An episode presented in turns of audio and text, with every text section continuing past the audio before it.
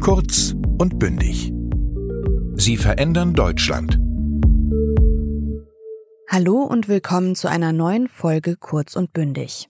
Ich bin Linda Achtermann und auch heute darf ich wieder jemanden für Sie unter dem Titel Sie verändern Deutschland treffen.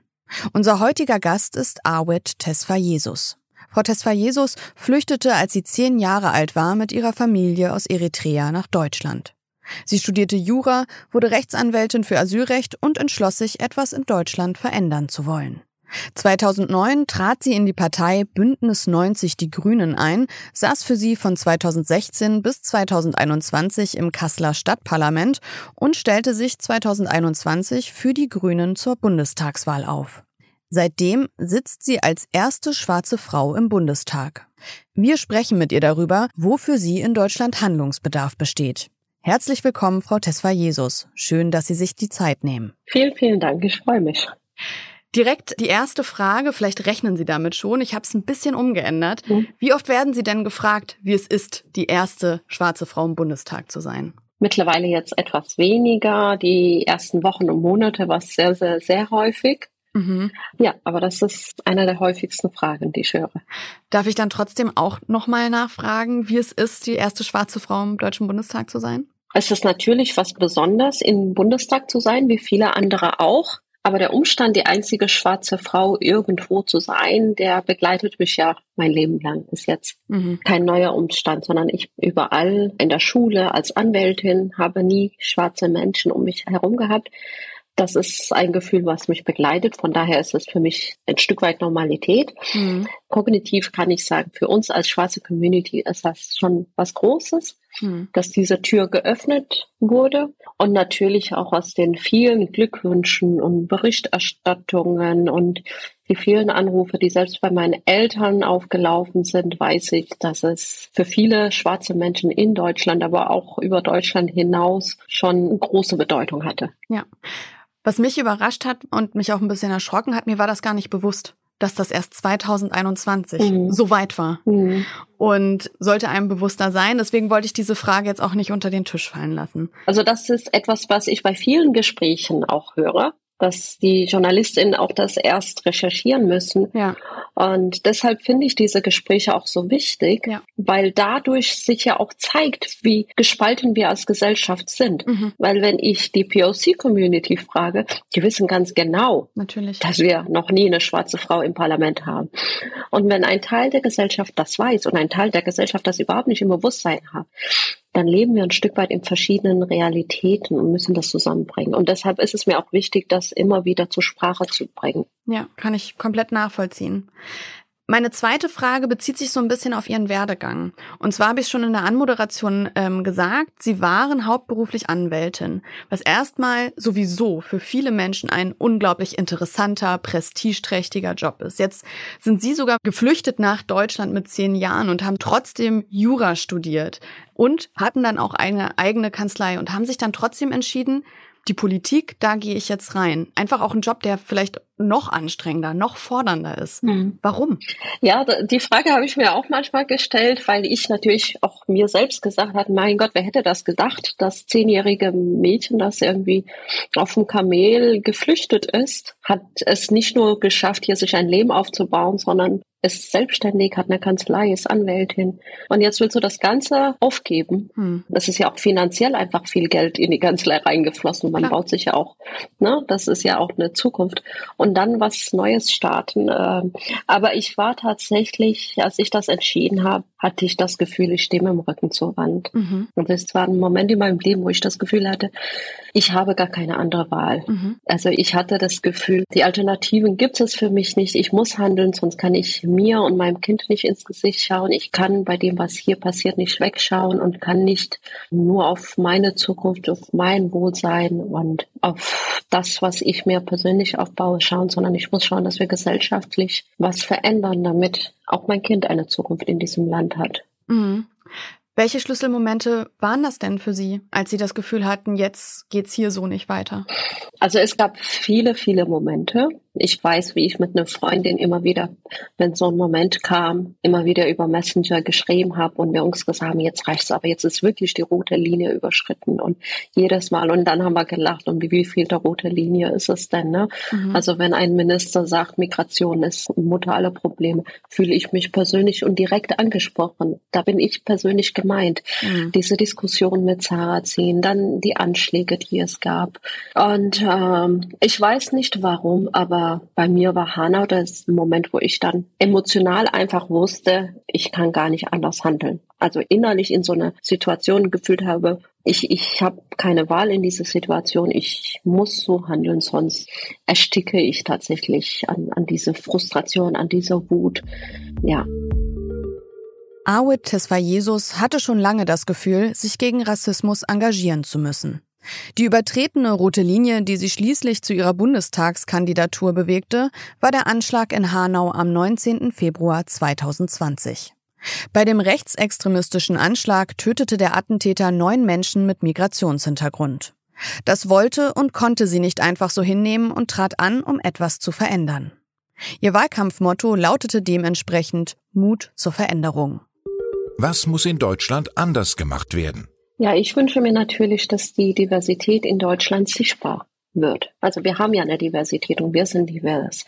Ähm, aber je nachdem, wo man sich bewegt, sieht man diese Diversität eventuell gar nicht und kann gar nicht glauben, dass äh, mindestens ein Viertel unserer Bevölkerung Migrationsgeschichte hat.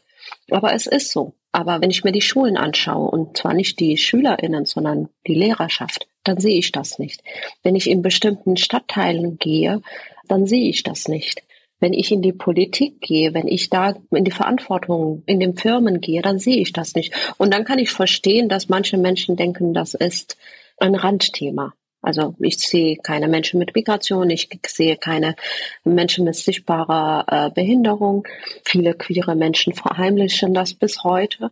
Und dann denke ich, das sind lauter Randthemen, die aber in der Mehrheit der Gesellschaft eigentlich keine Rolle spielen. Aber das ist nicht wahr und das müssen wir ändern.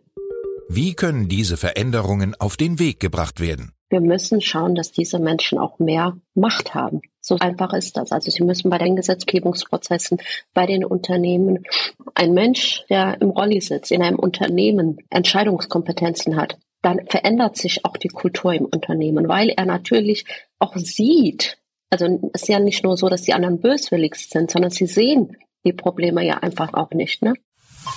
Rolli oder auch Rollstuhl. Rolli ist eine umgangssprachliche Bezeichnung für einen Rollstuhl. Ein Rollstuhl wiederum ist ein Hilfsmittel für Menschen mit Behinderung, deren Fähigkeit zum Gehen beeinträchtigt ist.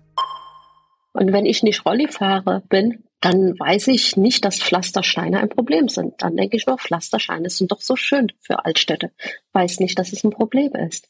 Aber wenn diese Menschen aktiv an den Entscheidungen beteiligt sind, können sie uns ja auch darauf hinweisen, wo die Probleme sind und haben auch Interesse daran, das zu ändern. Also es braucht auch Menschen, einfach die an den Entscheidungsprozessen sind. Awit Tesfayesus setzt sich für eine Reform des Allgemeinen Gleichhandlungsgesetzes ein, abgekürzt AGG. Das AGG wird auch als Antidiskriminierungsgesetz bezeichnet und wurde 2006 eingeführt. Es soll verhindern, dass Menschen aus rassistischen Gründen wegen ihrer Herkunft, des Geschlechts, der Religion oder Weltanschauung, einer Behinderung, des Alters oder der sexuellen Identität durch private Akteure wie Arbeitgeber oder Vermieter diskriminiert werden. Es ist so, weil wir bisher immer nur darüber reden, dass wir sozusagen Soft-Programme haben, wo wir Menschen überzeugen möchten. Wir machen Multikulti-Feste, wir möchten die Kultur näher bringen. Das ist alles ganz wichtig. Aber genauso wichtig ist, den Menschen auch Rechte an die Hand zu geben, damit sie sich wehren können. Und das AGG, was wir momentan haben, bringt außer im Arbeitsrecht eigentlich kaum jemanden etwas.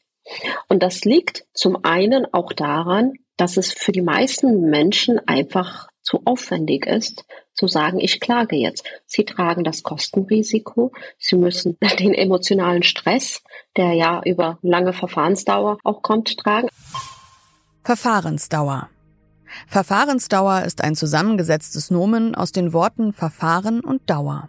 Verfahren beschreibt dabei einen Ablauf nach bestimmten Regeln. Die Dauer beschreibt die Zeit, die dieser Ablauf in Anspruch nimmt.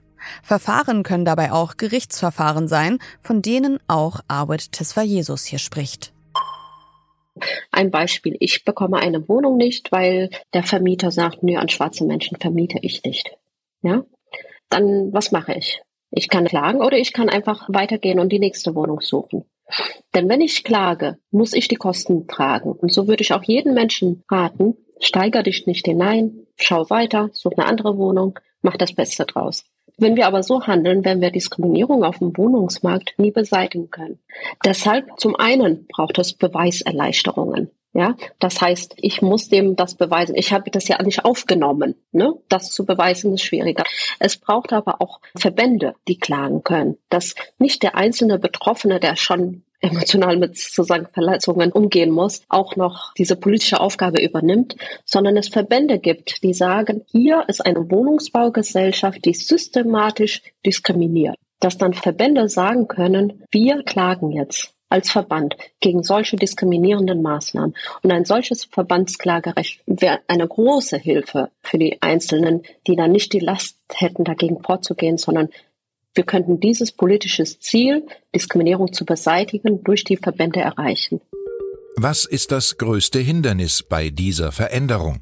Also zum einen passiert das nicht, weil für viele Menschen, die in der Verantwortung sind, das Problem so nicht sichtbar und erkennbar ist, weil sie das ja auch selber nicht spüren, weil das in ihrem Umfeld nicht stattfindet und weil sie das, wie ich eingangs sagte, auch immer als Randphänomen erleben. Und das andere ist, wir müssen uns alle insgesamt als Gesellschaft immer bewusst sein, dass wir auch Vorurteile in unseren Köpfen haben.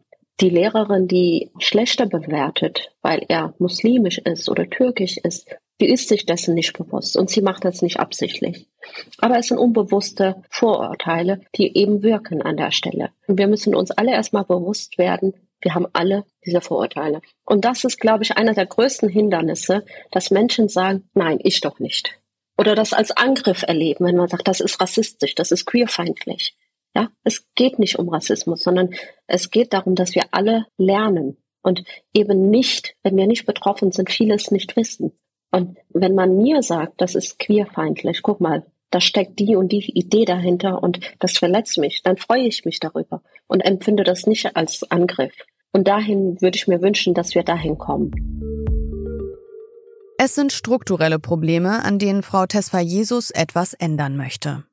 Struktureller Rassismus, strukturelle Benachteiligung von queeren Menschen und Menschen mit Behinderungen. Sie versucht ihnen eine Stimme zu geben und für sie den Weg in Entscheidungspositionen zu ebnen.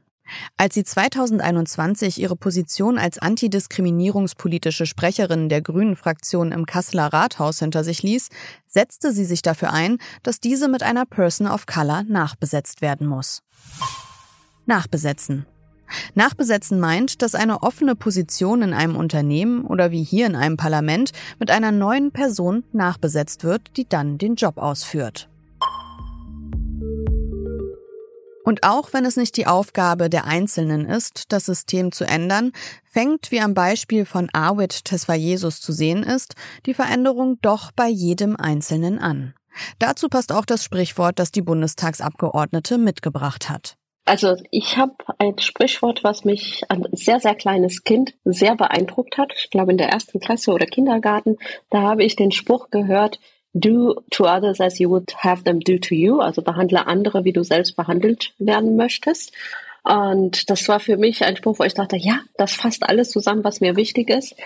Und das ist jetzt gerade in der Politik auch so tatsächlich. Zum einen natürlich im Bereich Antidiskriminierung, aber auch für mich ein Leitfaden auch für die Politik, weil man immer sagt, Politik korruptiert und stört auch den Charakter und so weiter. Und da ist es mir immer wichtig, auch mir bewusst zu machen, ich habe es mit Menschen zu tun, auch wenn es unterschiedliche Parteien sind, einfach zu schauen, wie arbeitet man miteinander, wie geht man miteinander um. Und das ist ein Spruch, was ich versuche, mir immer wieder bewusst zu machen. Vielen Dank, Awe Tesfa Jesus, für dieses interessante Gespräch. Schön, dass Sie Zeit hatten. Vielen, vielen Dank. Ich bin Linda Achtermann und jetzt sind Sie gefragt. Schauen Sie sich doch einmal auf der Internetseite des Goethe-Instituts und dem Europanetzwerk Deutsch um. Das Skript, eine Vokabelliste und ein Arbeits- und Lösungsblatt zu dieser Folge gibt es wie immer unter www.goethe.de slash kurz und bündig. Ich hoffe, dass Sie Lust haben, auch in der nächsten Folge wieder eine spannende Person kennenzulernen und würde mich freuen, wenn wir uns wiederhören. Tschüss! Der Podcast Kurz und Bündig ist eine Zusammenarbeit der Apparat Multimedia GmbH und des Europanetzwerk Deutsch.